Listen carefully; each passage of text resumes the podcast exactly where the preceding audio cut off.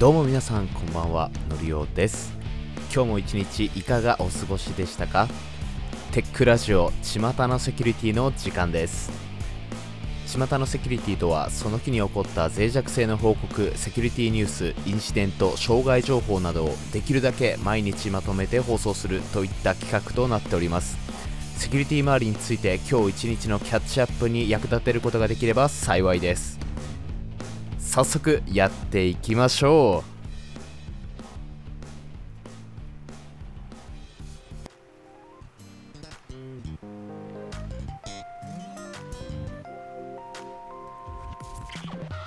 本日は5件をピックアップしています。Android セキュリティに関する公開情報。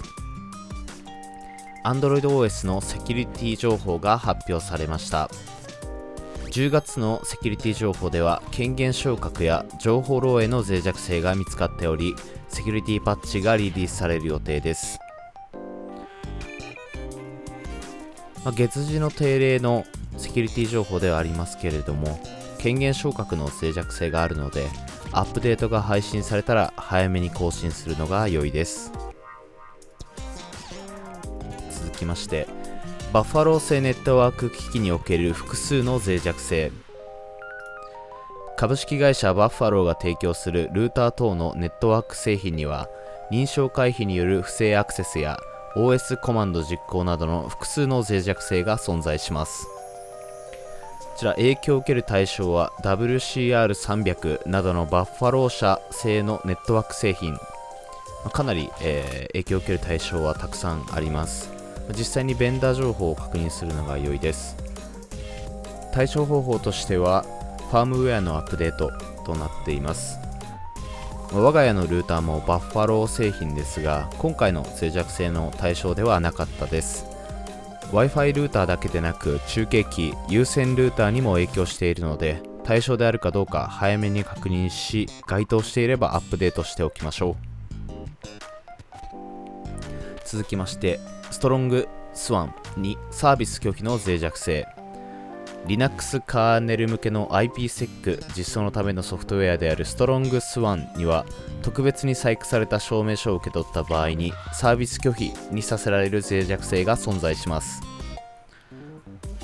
ちら影響を受けるのは最新の5.9.7を含む全ての StrongSwan のバージョンです。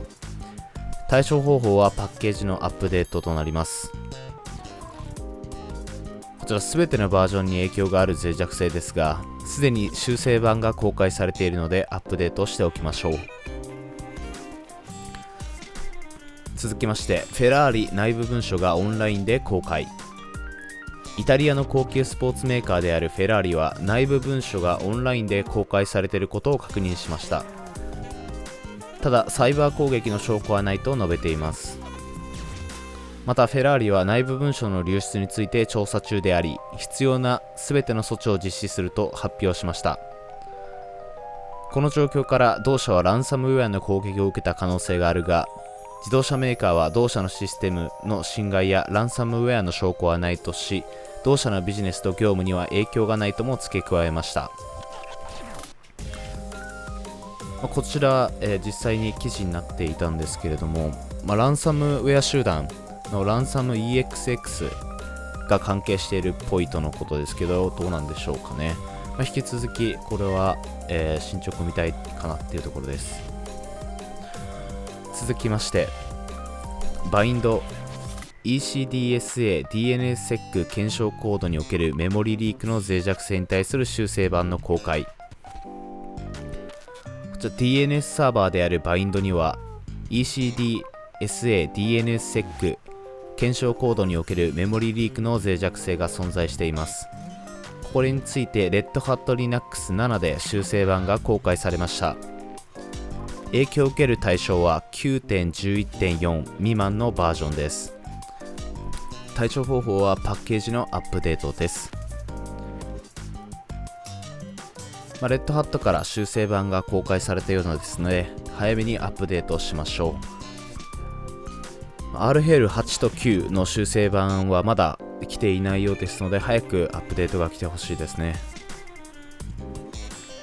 以上本日は5件となります。巷のセキュリティの時間でした。それでは皆さんまた明日。